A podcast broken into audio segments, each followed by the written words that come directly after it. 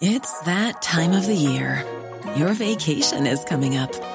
You can already hear the beach waves, feel the warm breeze, relax, and think about work. You really, really want it all to work out while you're away. Monday.com gives you and the team that peace of mind. When all work is on one platform and everyone's in sync, things just flow wherever you are. Tap the banner to go to Monday.com.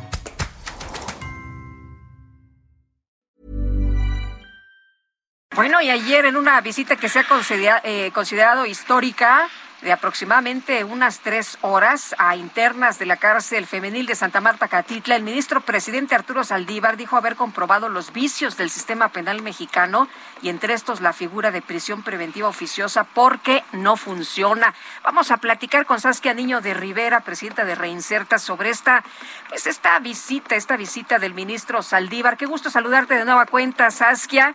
Y bueno, ¿qué opinas de esta visita? ¿Crees que cambia algo en los hechos? ¿Me escuchas, Saskia? Al- ¿Se nos cortó la comunicación? Algo pasó ahí con, la entrevista, pero Va- Sí.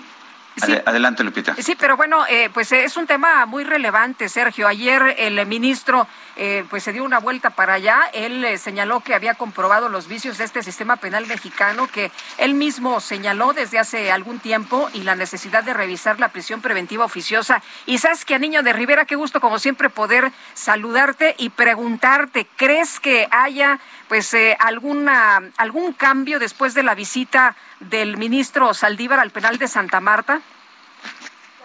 El gusto es mío. Yo espero, yo espero que haya un plan muy puntual por parte del ministro y de su equipo por generar cambios, no solamente en Santa Marta, que sin duda es el penal más grande de mujeres eh, a nivel estatal en México, sino a nivel nacional. Eh, creo que hay tres responsabilidades muy grandes que en este momento tiene la Suprema Corte con, con el tema de género, que es en general la reclusión con perspectiva de género desde todos los ambientes. El 60% de las mujeres en prisión siguen en penales mixtos, en mal llamados penales mixtos. Creo que hay una obligación muy puntual de acceso a la justicia por parte de las mujeres eh, eh, que están privadas de la libertad. La gran mayoría tienen sentencias de en promedio seis años mayores a hombres por el mismo delito. Tienen que pagar mucho más dinero por un abogado que un hombre, por ejemplo, y tienen condenas que están basadas en el machismo puro. Eh, con puro O sea, ¿se les carga la mano a las mujeres, Saskia? Sin duda, sin duda se les carga la mano. Y creo que hay que revisar también el tema de la maternidad. Hay un amparo que tiene la Suprema Corte donde cambió la ley que dice que las mujeres únicamente pueden estar con sus hijos de 0 a 3 años y los niños nacen en prisión. Yo creo que esto es violatorio a los derechos de la infancia, porque si una mujer es detenida cuando tiene no, 15 días de haber nacido, pues ¿por qué no tendría el mismo derecho que una mujer que, que da luz adentro de la cárcel, no? Entonces, yo espero, eh, Lupita, que, que esto le den un seguimiento muy puntual y que no se quede en lo que fue ayer, que sin duda es un evento importante que un ministro de la Suprema Corte haya ido a un penal de mujeres, haya platicado con, con las mujeres trans, que hacer que una simple. Eh, Sas- Saskia, eh, estábamos escuchando de muchos casos en los que nos dicen que las mujeres son encarceladas por delitos que en realidad cometen sus parejas, pero el hecho de ser parejas hace que terminen en la cárcel. ¿Cómo, cómo puede ocurrir esto en un Estado de Derecho? Por ejemplo, ayer estaba Semirami, eh, que es una mujer eh, privada de la libertad, que lleva casi 20 años privada de la libertad, que su esposo mata a su hija eh, y ella en una situación de violencia extrema en la que vivía, pues no denuncia y la acusan de también haber matado a su a su a su hijo, ¿no? Cuando si tiene un delito quizás sea complicidad, este o, o- o lo que sea, pero no el homicidio como tal que está comprobado el hombre. Yo creo, Sergio, que hay mucho machismo y hay una ideología en quienes los jueces en este país donde la mujer tiene la obligación de cuidar de la casa, de cuidar de los hijos. Y tenemos varios casos que tienen que ver con eh, un juez que cree que era la obligación de la mujer de cuidar de sus hijos y en el momento que hay una permisividad en que el hombre mata al niño, pues también es culpabilidad de, de, la mujer. Y de estos tenemos varios, varios casos donde está comprobado la inocencia de la mujer y aún así tiene una pena máxima. Saskia, eh, algunas mujeres decían, eh, pues hay jueces corruptos, ¿no? Le decían al, al ministro Saldívar, aguas ahí con los jueces corruptos.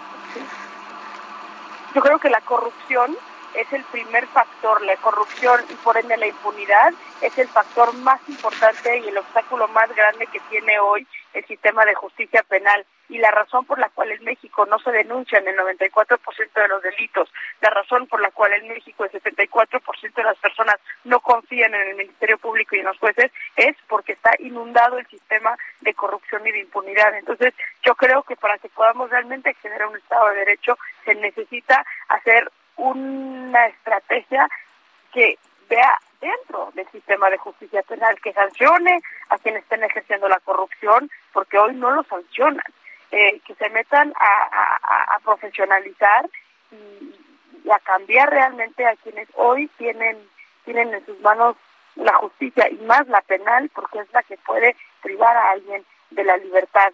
Y yo no conozco a una sola persona que esté en prisión que no se haya enfrentado en algún punto de su proceso con alguna cuestión que tiene que ver con corrupción. Y por eso también somos un país que ha enjuiciado y ha encarcelado a los pobres. Porque al final quien tiene el dinero para zafarse, lo hace y, son quienes no están dentro de la cárcel, desafortunadamente. Entonces, hay, hay, hay mucho que revisar y, si no recabamos el Estado de Derecho y que se lo hayan dicho en primera mano las mujeres al ministro Saldívar ayer, creo que es muy, muy importante. Pero sin duda, el acceso a la justicia que tienen las personas que están privadas de la libertad es el pendiente más grande que tiene este este este país y no solamente con las personas privadas de la libertad, pero por ende con las víctimas también, ¿no? Porque si estamos siendo injustas con las personas privadas de la libertad, también estamos siendo injustas con, con las víctimas. Pues esperemos que este encuentro vaya más allá de la fotografía y de pues lo que se ha mencionado, que, que no se quede nada más en el discurso. Saskia, muchas gracias como siempre. Al contrario, gracias a ustedes. Un abrazo. Abrazo, buenos días. Hi, I'm Daniel, founder of Pretty Litter. Cats and cat owners deserve better than any old-fashioned litter. That's why I teamed up with scientists and veterinarians to create Pretty Litter. Its innovative crystal formula has superior odor control and weighs up to 80% less than clay litter. Pretty Litter even monitors health by changing colors to help detect early signs of potential illness. It's the world's smartest kitty litter. Go to prettylitter.com and use code ACAST for 20% off your first order and a free cat toy. Terms and conditions apply. See site for details.